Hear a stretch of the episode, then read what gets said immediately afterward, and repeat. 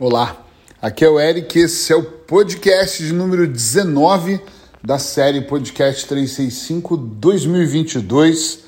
Não aceite tudo, lute pelo que você quer. Hoje eu quero trazer uma versão aqui mais motivacional, mas também tão instrutiva quanto os demais podcasts, porque eu falo com muitas pessoas no meu dia a dia, claro que a maior parte são clientes em atendimento, e ótimo isso e eu fico pensando, fico observando quantas pessoas se acostumam ou desistem das coisas, ou melhor, a palavra até seria como elas aceitam as coisas, como elas acham que são, e elas desistem é de lutar por qualquer coisa. Vai da coisa mais simples delas irem, por exemplo, numa sorveteria, pedir um gelado, como dizem em Portugal, um sorvete de pistache e de repente só ter de creme e ela fala: tá bom, e como é que a gente lutaria por isso? Vai para uma outra sorveteria. Mas às vezes ela não quer, ela não está disposta a andar mais uma, duas quadras, andar mais 30 minutos em busca daquilo que ela quer. Então ela se contenta com de creme, não de pistache. Claro que o sorvete aqui, o gelado, é só um exemplo muito barato, mas na nossa vida acontece mesmo como gelado. Nós queremos coisas grandiosas, mas nós nos tornamos às vezes pessoas medianas quem sabe até medíocres, e abandonamos, atenção, abandonamos no meio do caminho os nossos sonhos, os nossos grandes desejos, porque não conseguimos dessa forma, então tá bom, vou me satisfazer com aquilo. Outro dia, há pouco tempo, eu estava numa sessão com uma pessoa, iniciando há pouco tempo, acho que nós estávamos na se não me engano, a segunda ou terceira sessão, estamos traçando um projeto de vida dele, ele quer fazer uma transição de carreira. E quando eu fiz as perguntas, e meu objetivo no início é fazer as perguntas e depois provocar esse processo de transformação nele, e as perguntas foi o que ele queria, como ele se via, o quanto ele quer ganhar e por aí vai. E quando nós chegamos nos valores, por exemplo, ele antes de me falar de valores, valores ele fez um discurso e a pessoa, quando fala muito, você conhece bem dela. E o discurso dele começou então. Na verdade, também não posso ser muito ambicioso. Na verdade, eu não vim de uma família gananciosa. E eu, do lado de cá, pensei, por que, que ele está me contando essa história? E normalmente eu conto isso para os meus clientes, porque não é uma falta de respeito, é uma brincadeira. Eu falo, ih, lá vem história. Peraí que eu vou pegar um balde de pipocas e vou ouvir o que você tem para dizer. Para brincar mesmo. Vamos ver qual é o filme que está na cabeça dele. Ele começou a me dizer como a família não é egoísta, não é. Egoísta não, perdão, não é gananciosa, ou como. E aí eu fiquei ouvindo a história até o momento que ele fala: então, nós moramos num país que está em crise, tem o Covid, ah, eu queria aumentar 500 euros o meu salário. Eu não estou dizendo que ele teria que pedir 5 mil euros a mais, mas eu fico pensando por que, que ele aumentou na cabeça dele, nessa transição dele, apenas 500 euros? Claro que tem uma limitação ali, claro que ele está satisfeito se isso acontecer, ele não consegue enxergar além, porque o sorvete de creme está bom. Até porque, quando eu perguntei para ele o que nós faríamos, por exemplo, nem fui para os 5, tá? Se nós aumentasse 1.500 euros em vez de 500, ele, nossa, seria muito bom mas é difícil, porque aí eu teria que fazer um novo curso.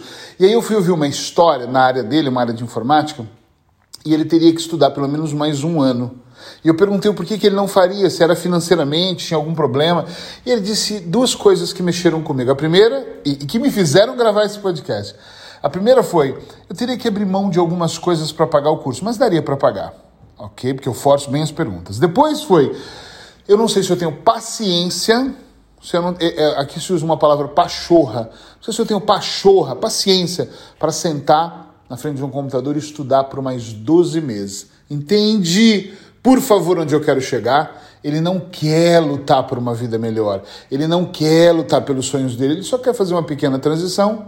Contratou um coach para fazer isso que sou eu e ele quer avançar ali do ponto A dele para o ponto B com uma certa comodidade, ganhando 500 euros a mais, se der certo, está tudo bem. E ainda no meio do processo me disse, mais para o final do processo, também, se não desse os 500 euros, estava tudo bem. Eu só quero mudar mesmo aqui a minha posição de mercado. Na nossa vida, na maioria das vezes, quando eu falo com pessoas que não estão alcançando os resultados, ou vivendo a vida dos sonhos, ou perto disso pelo menos, essas pessoas possuem esse tipo de discurso, que é realmente o discurso de eu aceito dessa forma. Quantos casais eu já trabalhei onde o homem ou a mulher, eu tendo mais mulheres, então eu posso falar por elas, principalmente a mulher, ela acabou mudando a vida dela porque ela aceitava o que o marido queria. Ele não quer que eu trabalhe agora. Não, ele quer que eu fique em casa até os cinco anos da minha filha, para ela não ter que ficar sozinha numa escolinha.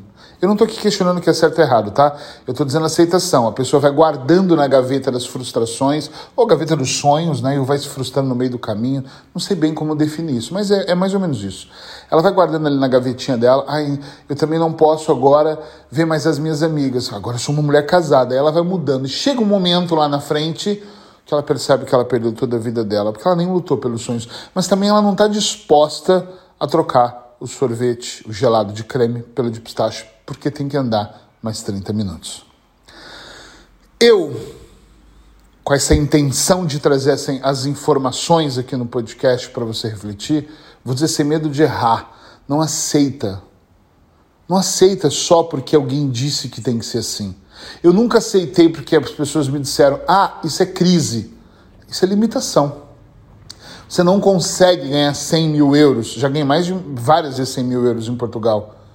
Você não consegue gerir três empresas ao mesmo tempo. Hum, é verdade, porque eu geri cinco. Você não consegue ir para esse país e conseguir uma documentação. Hum, já consegui, tenho documentação portuguesa. Não, mas é mais difícil você ir para os Estados Unidos trabalhar se você não fala inglês. Olha, eu estou gravando esse podcast na quarta, domingo, mais uma vez eu estou em Nova York trabalhando e já fui para lá várias vezes. A grande questão aqui é que nós desistimos porque nós aceitamos como é. E está muito frio, então eu não vou sair de casa. Porque se você sair, você tem um preço para pagar. E, aliás, eu venho falando há anos sobre preço. Tudo tem um preço para pagar. Tem preços que são altíssimos, daquele que, putz, é muito alto. E, claro, tem que pôr na balança e ver se vale a pena. E se você for um ótimo manipulador, porque nós também nos manipulamos, eu acho que muito, né?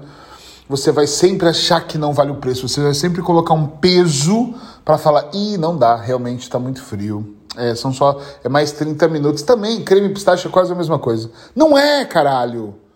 Não é. A diferença de 500 para 1.500 é muito. A diferença de eu só consigo tirar férias aqui na praia em Peniche e, e para Marsella é diferente. É diferente de eu estar tá no Brasil e falar, ok, eu vou ali então em Natal, que é bonito, é lindo, do que eu ir para o Peru. São viagens diferentes. Ou ir para Fernando de Noronha. Porra! Para de aceitar tudo que vem para você. Ah, mas é que para eu fazer isso eu tenho que ser advogado. Pô, estuda. Ah, mas é que eu tenho que abrir mão para pagar uma faculdade, eu tenho que abrir mão de outras coisas. Abra. Então, se você não consegue abrir, é que o seu sonho não é tão grande assim. Se você não consegue avançar, se você não consegue esperar, é porque você não merece. Eu vou, eu vou repetir isso. Se você não consegue ter paciência, se você não consegue colocar, centrar sua cabeça para pagar o preço, seja por tempo, seja em dinheiro, seja fisicamente e até emocionalmente, é porque você não merece aquela conquista. Então, talvez você realmente tenha que ficar onde está. Só por favor, não fica no meio do caminho como as outras pessoas reclamando, se lamentando e se queixando da merda que você vive porque você não teve coragem para fazer acontecer aquilo que tem que ser feito. Muitas pessoas olham para a minha vida e para a vida de outras pessoas e vê o palco, mas não vê os bastidores, não vê a hora que as pessoas acordam. Quando eu lancei os três livros, algumas pessoas mais próximas de mim disse: Cara, tu faz muita coisa. Você me acompanha, sabe que minha vida é extremamente dinâmica. Onde você arrumou tempo para escrever? Eu vou contar uma coisa rápida. Esses três livros eles foram escritos em aviões, em restaurantes, na Espanha, na França, na Itália em Portugal. Foram os lugares que eu mais escrevi.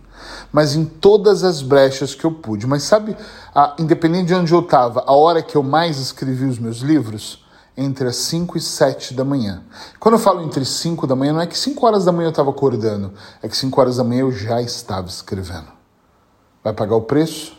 Ou vai continuar de braços cruzados, olhando lá para o horizonte pensando: ai, como eu queria, mas eu não consigo?